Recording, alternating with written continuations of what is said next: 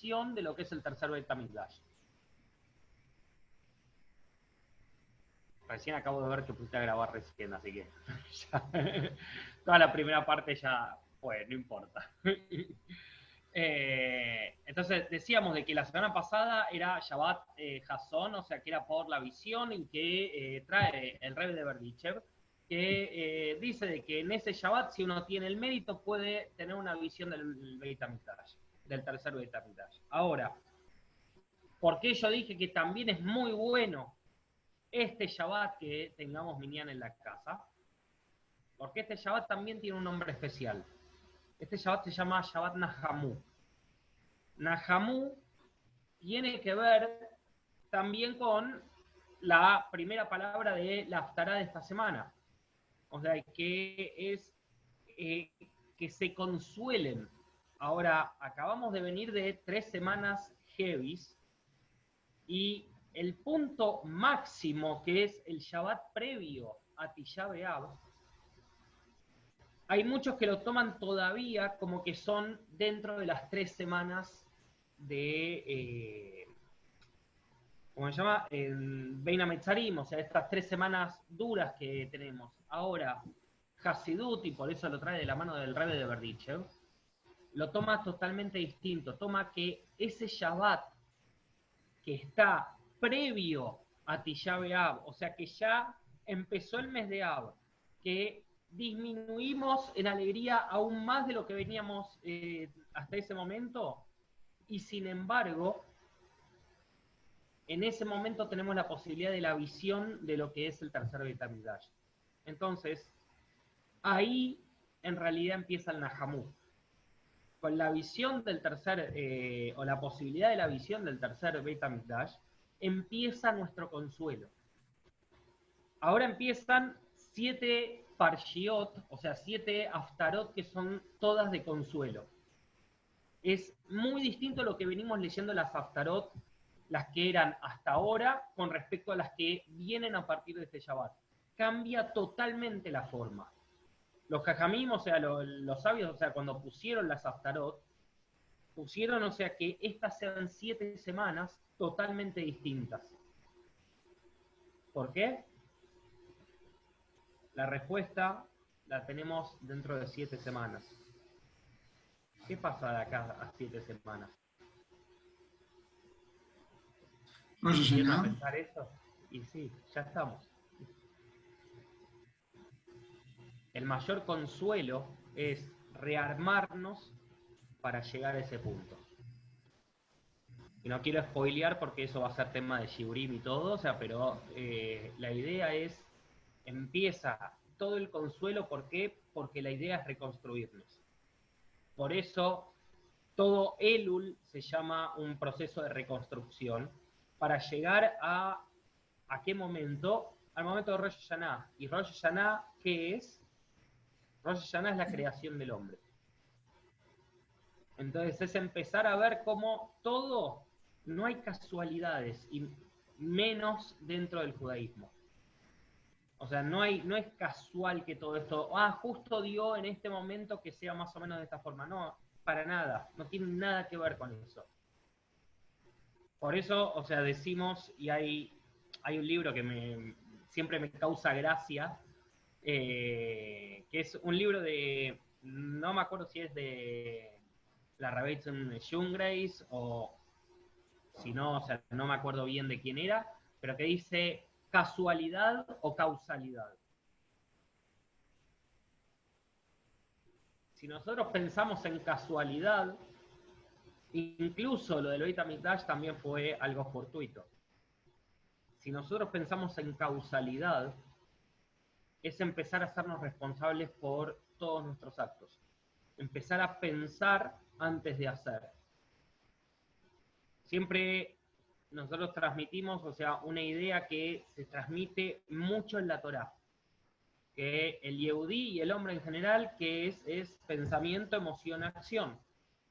Y cuando nosotros nos comportamos, digamos, en esos tres planos de una manera correcta, terminamos haciendo lo correcto. Cuando nosotros nos dejamos llevar por uno más que por otro, ahí es donde empiezan los problemas.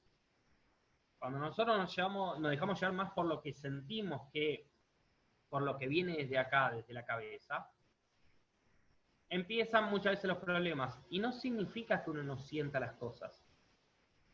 Y no, no quiere que seamos robots. La idea es poder sentirlo, pero que la cabeza nos ayude a poder juzgar las cosas. No está mal sentir las cosas, está mal reaccionar. Cuando nosotros reaccionamos es donde erramos. Cuando uno siente amor por otro, está bárbaro que sienta amor por otro. Entonces van a decir, Gus, ¿cómo puede ser de que vos me estés diciendo de que no se puede sentir, de que no, se, no, lo podemos ver desde esa forma? No, no, sí se puede sentir. El problema es cuando nosotros reaccionamos. Cuando uno reacciona por un sentimiento, esa es la parte más cercana a un animal. Cuando entendemos eso, sabemos por qué Hashem nos puso la cabeza. La cabeza la puso para que tengamos esa capacidad de raciocinio. Y créanme de que esta para allá trae mucho de todas esas, esas capacidades de raciocinio. De empezar a entender desde la cabeza cómo funcionan las cosas. Y no por nada, nosotros decimos desde la cabeza, bueno, está bien, o sea, está bien, es la capacidad de raciocinio, lo entiendo. Ahora, ¿qué es lo que está, digamos, en la cabeza? Nosotros sabemos que tenemos dos Neyamot.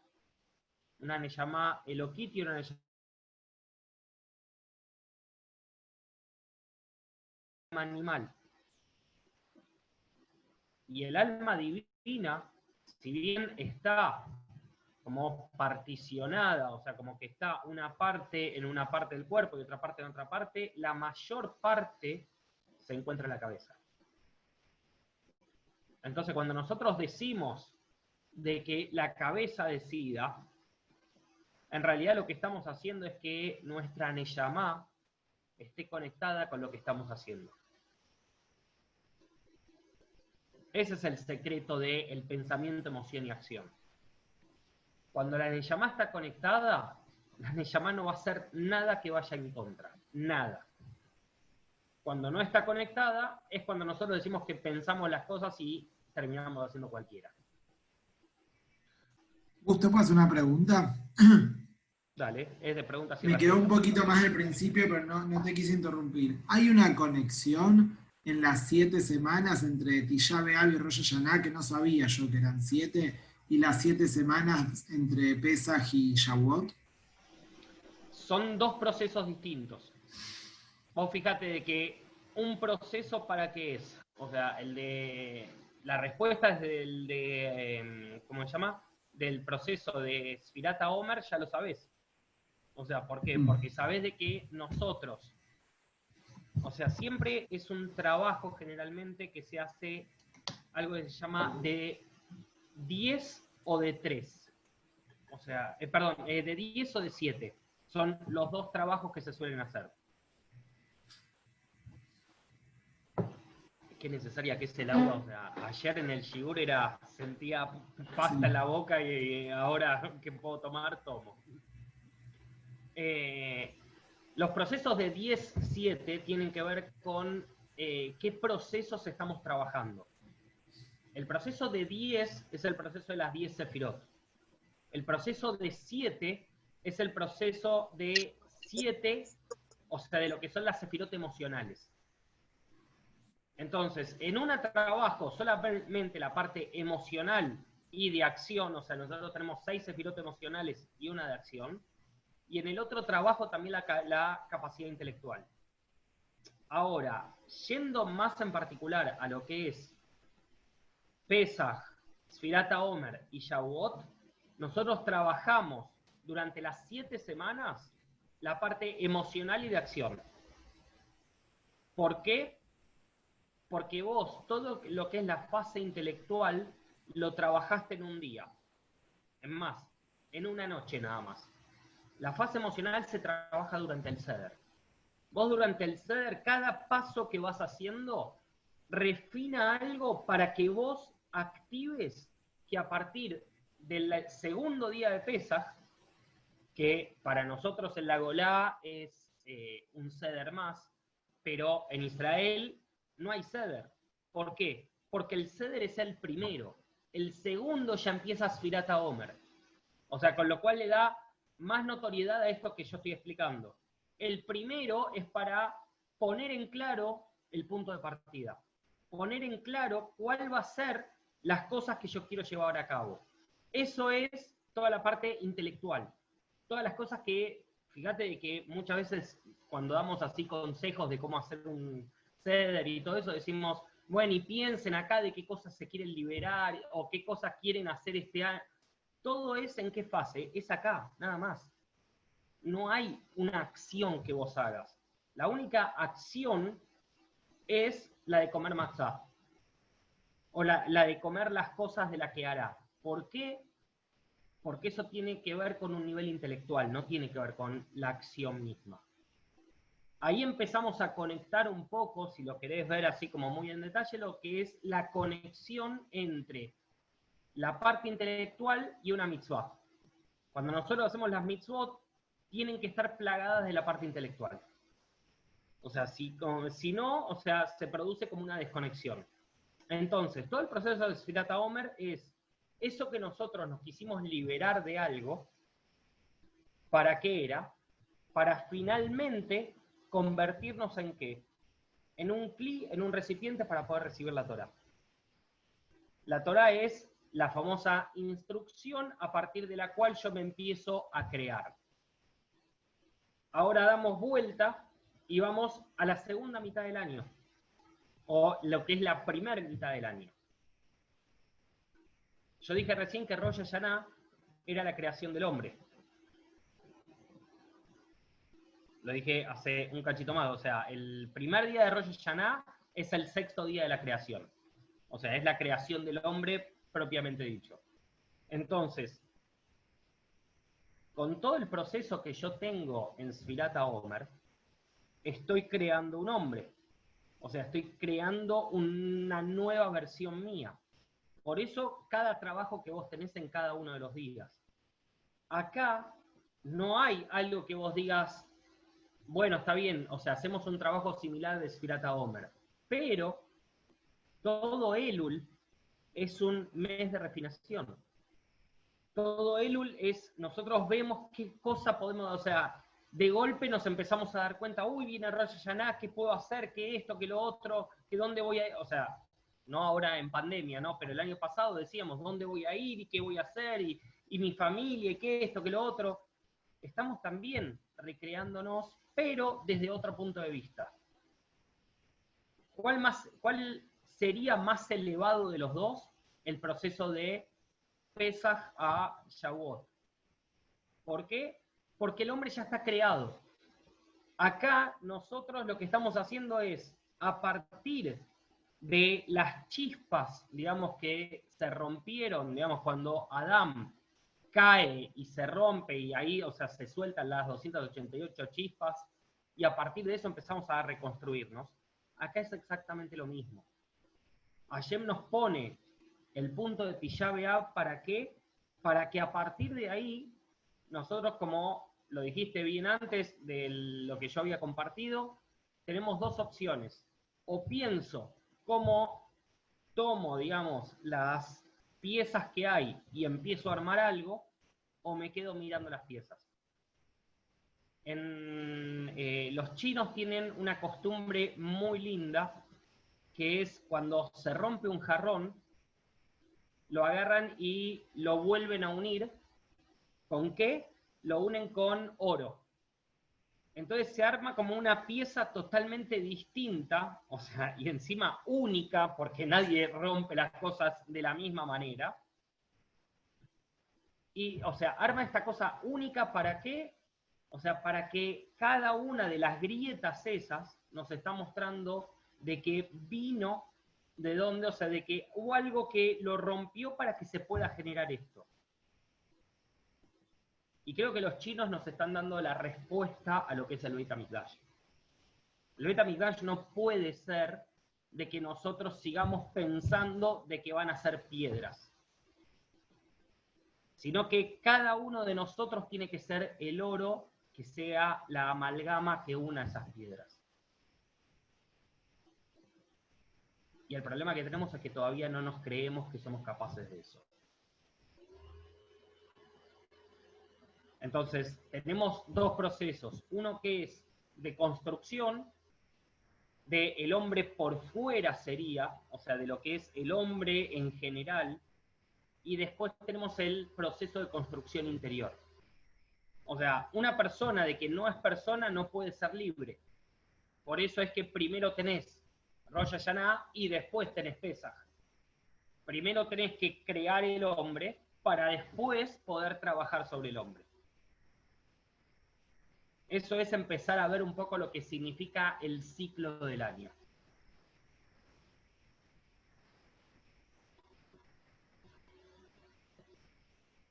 Espero haber respondido las preguntas.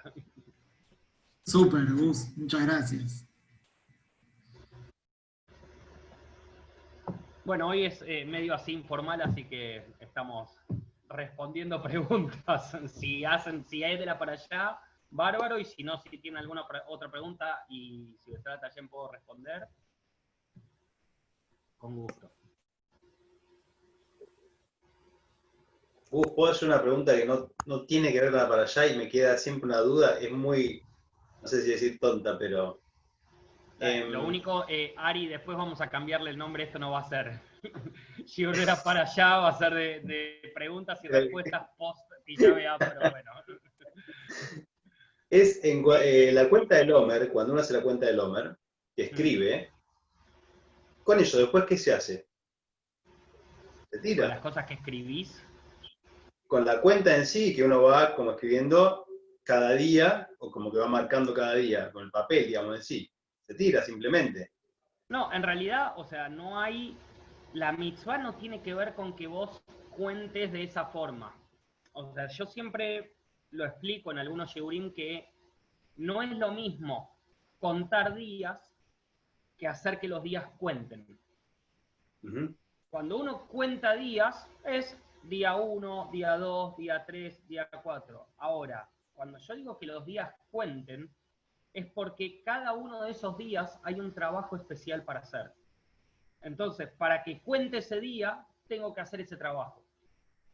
No, es como que no cuenta para mí, porque estoy contando días nada más, o sea, y que no es el objetivo de todo esto. O sea, si vos, o sea, la idea de esto es, cuando vos salís de Pesach y llegás a Shavuot y sos la misma persona, quédate tranquilo, la Torah la vas a recibir igual. Ahora, vas a poder incorporar las mismas cosas si vos trabajaste sobre todos tus aspectos y fuiste refinándote que si no lo hiciste? La respuesta es no. O sea, ¿Por qué? Porque, eh, o sea, si uno no trabaja en uno, o sea, es como si yo quiero lo que está acá, ponerlo todo acá, ¿qué pasa? Si yo tengo la, la botella llena y, y trato de meter más agua de la que cabe en el vaso, el vaso en un momento entra a rebalsar. No puedo aprovechar todo lo que tiene esa botella. Mm. Ahora, ¿qué es lo que tengo que hacer? O hago más chiquita la botella o hago más grande el vaso. El trabajo de Pesach a Shavuot es hacer más grande el vaso. Perfecto. Entonces, para poder hacerlo, necesito hacer. O sea, si no, estoy contando nada más. ¿Está? Gracias.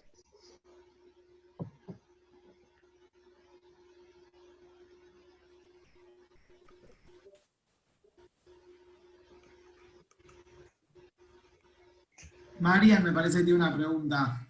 Sí, acá tengo. Hola a todos primero. ¿Qué tal? ¿Qué tal? Eh, Acá tengo, bueno, tengo algunas preguntas mías y tengo las preguntas de Facu que se disculpa, que se le cayó internet y no, se pudo conectar. Eh, si querés, Gus. Dale. Tengo para compartir. Eh, volvemos a la para allá de la semana. Volvemos, volvemos. Eh, Facu pregunta. En el eh, 3.24. Sí, el primero. Sí. El segundo, perdón. Dice, ¿por qué en Ibrit dice el nombre privativo de Hashem cuando hacemos tefilá y luego el tetragrama? Porque en realidad, eh, cuando aparece la palabra eh, Adnai, o sea, cuando aparece de esa forma, no, o sea, el nombre Adnai en realidad significa mi señor. O sea, que nosotros generalmente lo decimos, lo decimos, o sea, porque no se puede nombrar el otro nombre que es el que se va a poder nombrar cuando venga Mashiach. O sea, ahí se va a conocer el nombre completo como, fíjense, o sea, por eso el paralelismo con el cristianismo, que para ellos ya llegó el Mashiach, y cómo le llaman a su Dios, Geo, lo que sea.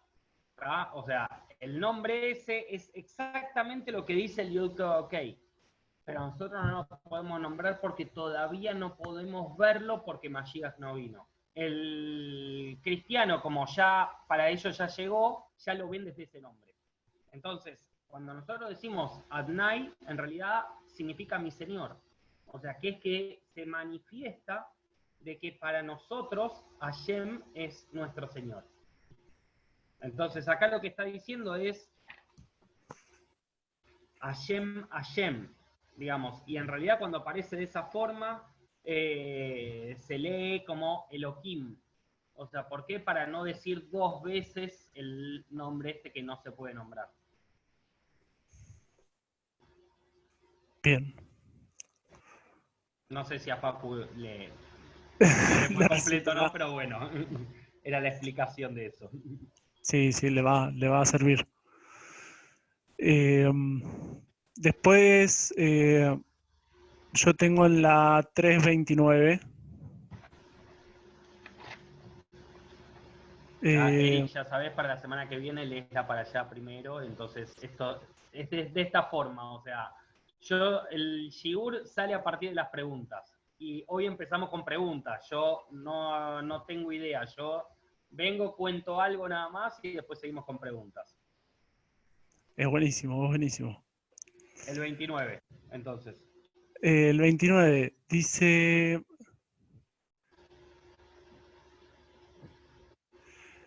eh, ah, dice, o sea, Moshe dice, "Ha- has comenzado a mostrarme tu grandeza y tu despliegue de poder. Eh, o sea, Moshe tenía No, dudas ese, de no es, ese no es el 29. tre- 329. 329 es así que permanecimos en el valle frente a Bet Peor. Ah, yo me estoy guiando con, con la, la página de que, que nos pasás. 329 dice, oh Dios Señor, has comenzado a mostrarme tu grandeza y tu despliegue de poder. No sé si será otra. Bueno, claro. 329. Es raro porque no no dice eso ahí, o sea, no Déjame me fijo el- lo que les había mandado, pero Sí, no hay problema.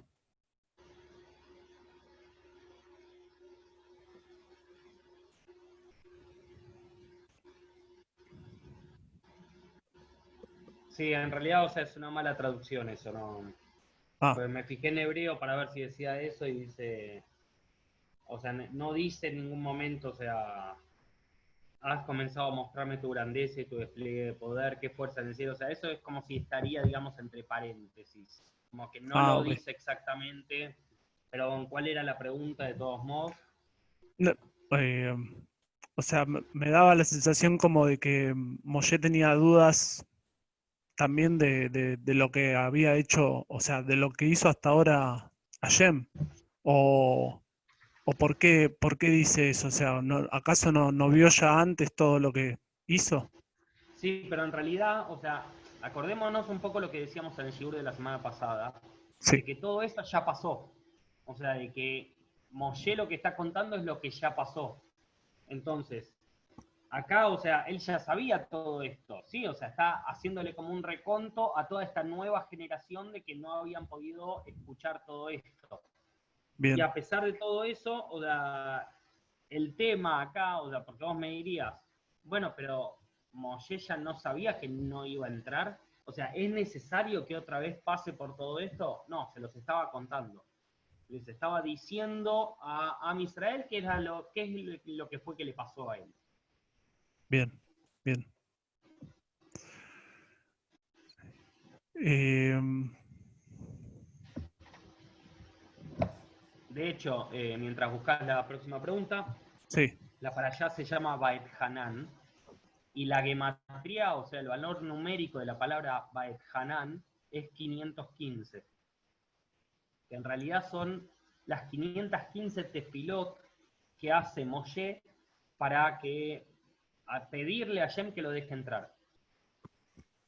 Y cuando iba por la 515, Hashem le dice Rablach, o sea, basta, listo. O sea, es suficiente. ¿Por qué le dice es suficiente? Trae el Midrash que si Moshe hacía una más, entraba. Y ahí es un poco lo que yo comentaba ayer en el Shigur, es que en ese momento eh, hay un Midrash que trae que eh, Moshe tiene una visión y ve que se podían destruir, eh, que se podía destruir el templo y que si él entraba y todo lo que él hacía era eterno, entonces, como el templo no se iba a poder destruir, iban a terminar destruyendo a Israel. Entonces, para evitar que se destruya a Israel, él prefiere no entrar. Él dice, prefiero yo no entrar a que Am Israel, o sea, termine, o sea, que sea lo último de Am Israel por, porque yo entré, que yo hice de que algo sea eterno. Entonces es un poco la idea de eh, la para allá esta y lo que nos está contando. Sí, Mariano. una pregunta acerca de eso que acabas de decir, o sea, que, dijiste ayer también. Pero entonces, o sea, hay una relación entre el, el Beit y, y todo Am Israel, o sea, som- somos como, porque vos decís como que era uno o el otro. O sea, No, hay una El relación. tema es que Moshe lo ve en una visión de Sí. que se podía destruir a Israel. Ahora, si él entra, o sea, que se iba a destruir el templo, si él entraba y Sí. todo lo que él hace fue eterno, fíjate una cosa, o sea, para que veamos, o sea, qué nivel tenía Moshe. Nosotros podemos decir montones de cosas de Moshe, o sea, bien mal, o sea, no, no voy a entrar en esos detalles ahora. Pero Sí. las tablas, las primeras Lujot Abrit, ¿quién las escribió? Hashem, Shem. sí, Las se rompen. Las segundas que las escribe Moshe no se rompen. Eso nos está diciendo, o sea, el nivel que tenía Moshe. O sea, que si él hacía algo realmente iba a ser eterno. Entonces él sabe que si él entra, va a Jerusalén, hace el templo, el templo no se iba a de- a derrumbar, no lo iban a poder quemar, no, no se iba a poder destruir nunca. Ahora, si vos tenés alguien que viene a destruir algo significativo para vos y no lo puede destruir, ¿qué va a destruir? A vos. Sí, Entonces Moshe se da cuenta de eso y ahí no, no hace una tefila más para poder entrar. Es como que recapacita, da tres pasitos para atrás y hasta ahí. entiendo, entiendo. Em, en el 4.8 dice, eh, dice, ¿qué nación es tan grande que tienen las reglas y leyes ju- justas como toda esta Torá que presento ante ustedes hoy. Eh, me llamó la atención que dice esta Torá. O sea, ¿la Torá es única? ¿O acaso hay otras Torá? Torot. Mirá, en, en la Torá hay varias veces que hace alusión a varias Torot. O sea, ¿por qué? Porque Torá viene de la, la palabra orá, que orá es instrucción. O sea, como Sí. que nos está diciendo, o sea, qué es lo que nos está instruyendo eh, Hashem o qué es lo que nos, que nos quiere instruir Hashem. Acá lo que está diciéndonos es, al fin y al cabo, esto es una Torah y, o sea, es muy raro porque si vos vas al hebreo, dice, a Torah Sot, o sea, esta Torah, ayer Anoji noten lifneihem hayom. Anoji es un nombre de Hashem. Y el Anoji aparece muy pocas veces en la Torah. Se lo conoce como el yo altruista. Y en este caso, o sea, si nosotros de lo que estábamos hablando antes, el Anoji cuando aparece, así como rap, un rápido recuerdo, en Acereta y Eurot. El Sí. primero de los Acereta y es Anoji. Entonces, ¿quién te está dando esta Torah? No es Moshe, es el Anoji. O sea, es ese, o sea, que está por arriba de todos los nombres de Hashem. Bien, Ese nombre te lo está, te está dando la Torah. bien, bien. Em, ahora hay una de Facu. Eh, Facu pregunta en el 4.10. Sí. Eh, dice, Joreb es donde queda Arsinai. Sí, ok, Cuando dice Horeb es Arsinai. bien. Eh, ahora tengo en la 440.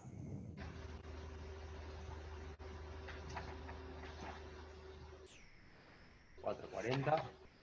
Dice, eh, casi al final, dice, entonces perdurarás durante un largo tiempo en la tierra que eh, Hashem tu Señor te da por todos los tiempos. Sí. ¿Por qué dice por un largo tiempo y no dice también por todos los tiempos? Como después dice que tu Señor te da por todos los tiempos. O sea, como que... No, ¿por qué no la misma medida? Porque en realidad son dos brajot distintas.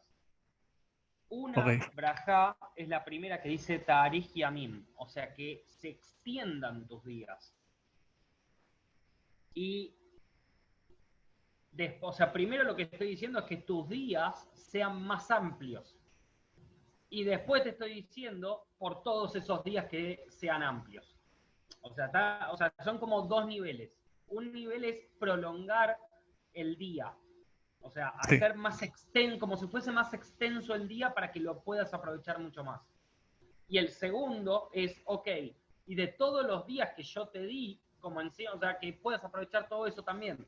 O sea, como que vas a aprovechar mucho más. ¿Por qué? Porque la primer braja te hizo extender los días. Bien, bien. ¿Se entiende? Eh, bueno, Facu pregunta ahora. Eh, en el 5, entre el 2 y el 3, ¿sí?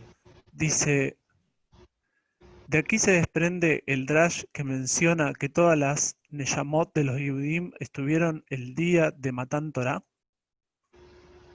Sí, es uno de los puntos, eh, sería esto.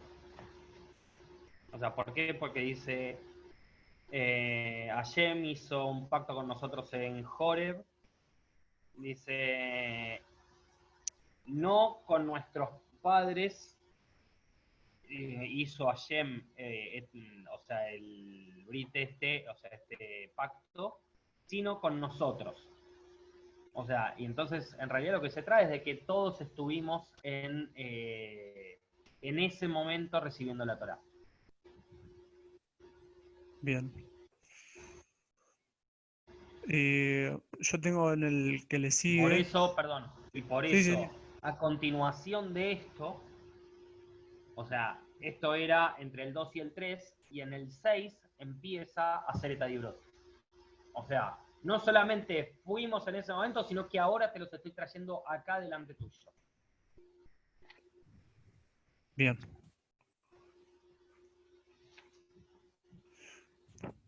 Bien. Eh, en el 5.4 dice que Hashem eh, nos habló cara a cara desde el fuego. Eh, ¿Tiene algún significado más allá de, o sea, qué, qué significa que nos habla desde el fuego? Eh, en realidad, o sea, dice como dentro del fuego. O Bien. de medio del fuego sería. O sea, como que estamos hablando. Es algo raro de que vos me digas de que nos comunicamos con Hashem que está hablándonos desde adentro del fuego. Ahora, cuando a Moshe le pasó, a él no le pareció raro. No. Era la zarza que no se quemaba y Hashem hablando de adentro de la zarza que se estaba quemando, digamos. Sí, Eh, natural. Fuego de- del mismo fuego, digamos. O sea, lo que está queriendo decir es, dentro de las cosas materiales, yo puedo meterme y mostrarme desde ahí. ¿Por qué? Porque si yo te hablo va a ser como una voz que vos no entendés de dónde sale. Y acá por eso están marcando que era desde adentro de algo físico. Como para decirnos de que Hashem no tiene limitación desde dónde puede o no puede hablarnos, sino que realmente lo hace completo. O sea, es, me voy a meter dentro de la fisicalidad y voy a hacer algo totalmente espiritual, pero dentro de la fisicalidad. Sí. Eh, una, una pregunta aparte, o sea, dentro de los eh, de los cuatro elementos, el más espiritual, ¿cuál es? ¿El fuego o el, o el aire? Todos tienen su parte y su parte, y su parte y su contraparte. El Ajá, fuego, o sea, podría ser, o sea, de los más elevados, como decir, ¿por qué? Porque eh, si nosotros vemos cómo es el fuego, el fuego tiende a ir hacia arriba, o sea, y es una de las cosas que trae los Kakamim para que nosotros emulemos eh, esos aspectos del fuego. Ahora, si el fuego se descontrola, te termina consumiendo. sí, Esa no es la idea del Yadut.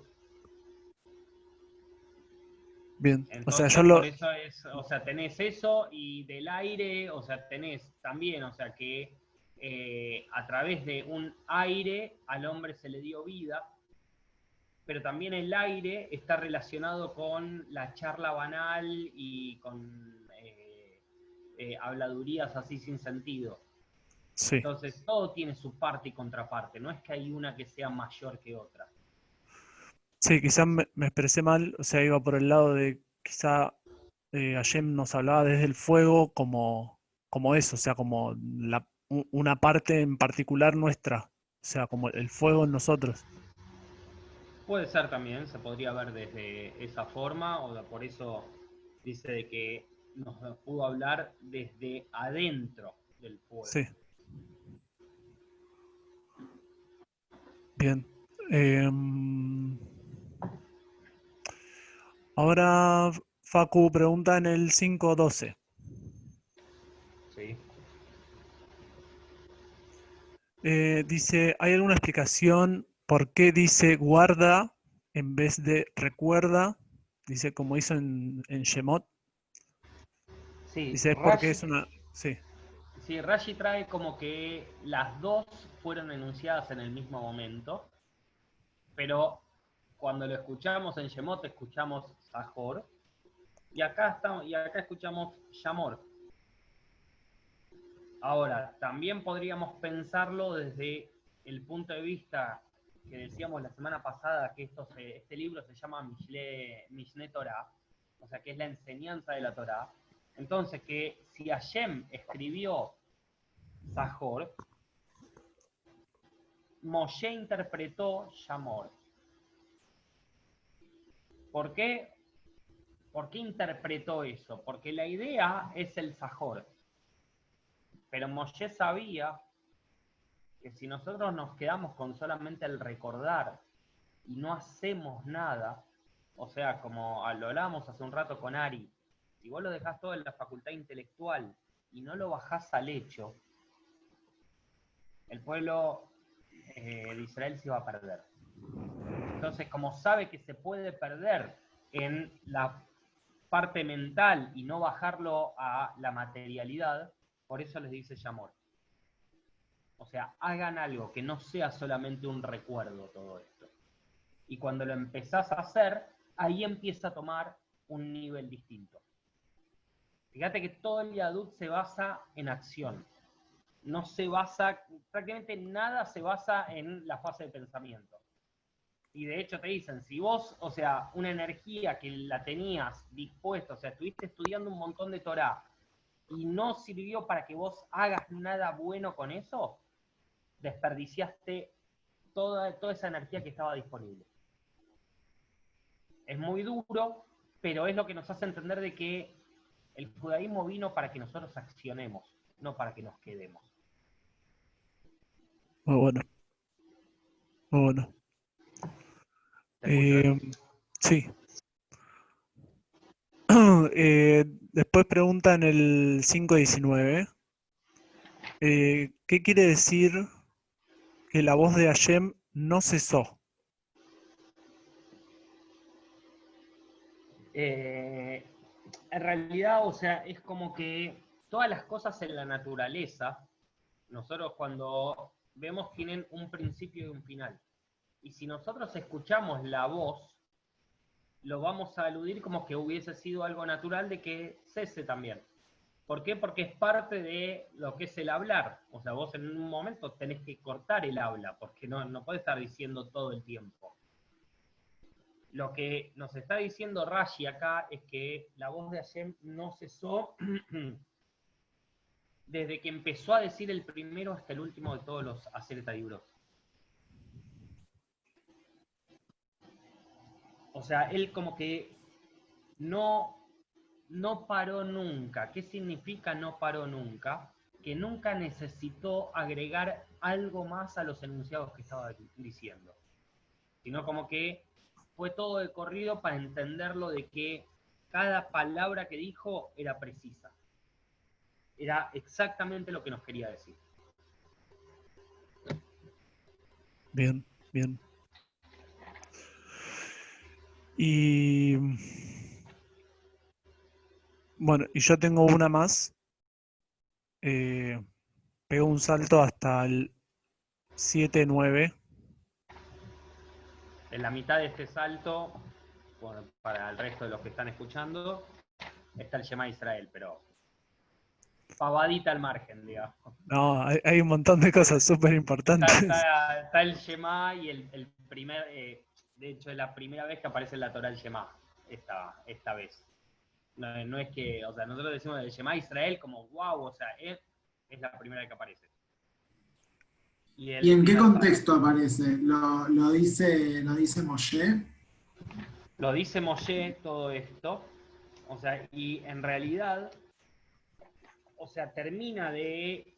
O sea, todo esto fue como eh, iba diciendo todos Hukim, Mishpatim, Edot, eh, después mete mitzvot, hukim y mishpatim, o sea, como que está diciendo todo el tiempo todas estas cosas que nos conectan con Hashem. O sea, no nos olvidemos que mitzvah viene de tzavta, que tzavta es conexión. O sea, y lo que yo decía recién de Edot, Hukim y Mishpatim son niveles dentro de, de la mitzvah. Ahora, todos estos, lo que termina diciendo es en el capítulo 6, Pasuk 3, dice, deberás escuchar Israel y cuidar de cumplir, para que te vaya bien y para que ustedes incrementen inmensamente. Eh, dice, como el eterno Dios de tus ancestros te habló, una tierra que emana leche y miel. Termina eso y dice, Shema Israel, Hashem Elokeinu, Hashem Echad. O sea, mejor declaración que esta. O sea, Moshe sabía cómo decirte y cuándo decirte cada una de las cosas. O sea, te está diciendo las mitzvot son para hacerlas en Israel, una tierra que hace esto. Sí, y no te olvides que Hashem es único y que Hashem es uno. Eh, perdón, que Hashem es eh, nuestro Dios y que Hashem es uno. No te olvides de eso.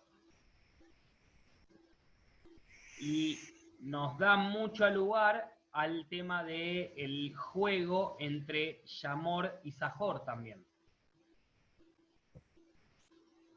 O sea, el Sajor es solamente acordate.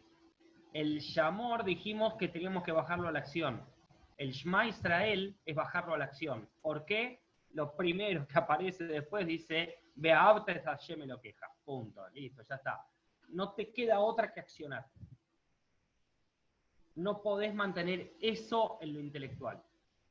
Si no, sonaste. Si lo querés mantener en lo intelectual solo, no lo terminaste de bajar, no te va a servir de nada. Oh. Gracias, Gus. Sí, Marian. 7, 9 era. Eh, sí. Yo tengo en el 7, 9. Eh, también, o sea, dice eh, que tiene en cuenta su pacto y amor durante mil generaciones. ¿Por qué le pone un, como un, tope para mí. O sea, y no dice por todas las generaciones. Porque en realidad es un juego de palabras eso. Ok. Porque Elef Dor, o sea, el Elef es mil. Sí. Pero también Elef es Aleph. ¿Y quién es Aleph Dor? Aleph es Hashem. Ok. Entonces te está diciendo hasta cuándo. Ah, está bien, todas las Ok. te digo, es un juego de palabras lo que está transmitiendo ahí. Bien, bien. Muy bueno. Bueno, y como decía al principio de todo, eh, es muy linda la estará esta, cambia totalmente el estilo que se fue haciendo hasta ahora, o sea, cambia la forma de expresarse y realmente empieza como eh, un consuelo mamayo. O sea, lo que decíamos de la semana pasada es como una primera interpretación de lo que es un consuelo. Ahora, a partir de ahora, empiezan siete semanas que son de consuelo en serio. Así que bueno, Besat Hashem. Eh, nos volvemos a ver la semana que viene eh, para la paralla de la semana y vamos a ver el miércoles eh, de, qué, de qué vamos a hablar. Muchas gracias. una preguntita más que me quedó ahí de antes. Cuando Hashem eh, le dice a Moshe esto de que no haga otra tefilá porque, porque si no va a entrar en Israel, o sea, por un lado le muestra el poder que tiene la tefilá, transformador de poder romper un decreto, pero por otro lado, eh, ¿tiene que ver con la cantidad de tefilaut? Esto de una eh, más. Por eso ahí, o sea, era, es empezar lo que es la gematría y todo eso, es empezar a entender algo más, o sea, eh, es como empezar a romper moldes eso es uno más.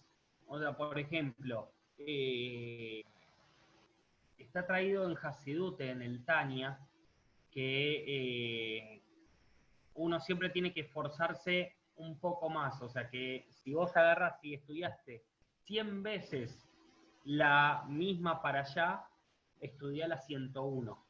O sea, ¿qué significa el 1? El 1 es romper lo que vos venías haciendo, o sea, romper tu costumbre. Y muchas veces cuesta más romper la costumbre que agarrar y hacer, o sea, como un plan totalmente distinto. pero yo sé que estudiaste 100 veces la para allá, pero 101 es salir de tu limitación. Y volvemos a el mismo punto que traía recién Mariano al final, que es volver a qué es uno más, una Aleph más. O sea, ese es darle esa cabida a lo que significa Shem. O sea, ese es uno más. O sea, es entender de que la tefilá es hacia el uno. Entonces, ahí es donde te cambia todo. Por eso le dijo, una más significaría que me vas a romper todas mis limitaciones. O sea, al punto que el Midrash trae de que es como que Hashem le está pidiendo a Moshe, por favor no hagas una más. No, basta, no hagas una más, sino por favor no hagas una más. Y por eso le muestra la visión esta para que él entienda qué es lo que estaba pasando. Ahí es donde notamos cuando que nosotros decimos muchas veces de que nosotros vemos una foto y Hashem tiene toda la película, Hashem ya sabe cada una de las cosas que van a pasar a partir de lo que nosotros hagamos o dejemos de hacer.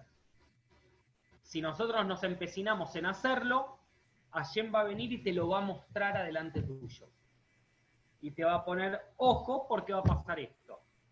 ¿Querés hacerlo? Hacelo. A Moshe le pidió por favor por la conexión especial que tenía con él. A nosotros generalmente nos deja.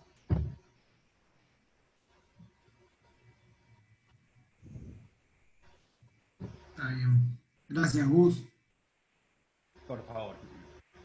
Bueno, así que, Besrat Hashem, nos vemos entonces la semana que viene. Dale. Gracias, Gus. Shabbat shalom. Shabbat shalom. Shabbat shalom a todos. y Shabbat shalom. Gracias. Nos vemos. Gracias. Nos vemos. Chao, chao.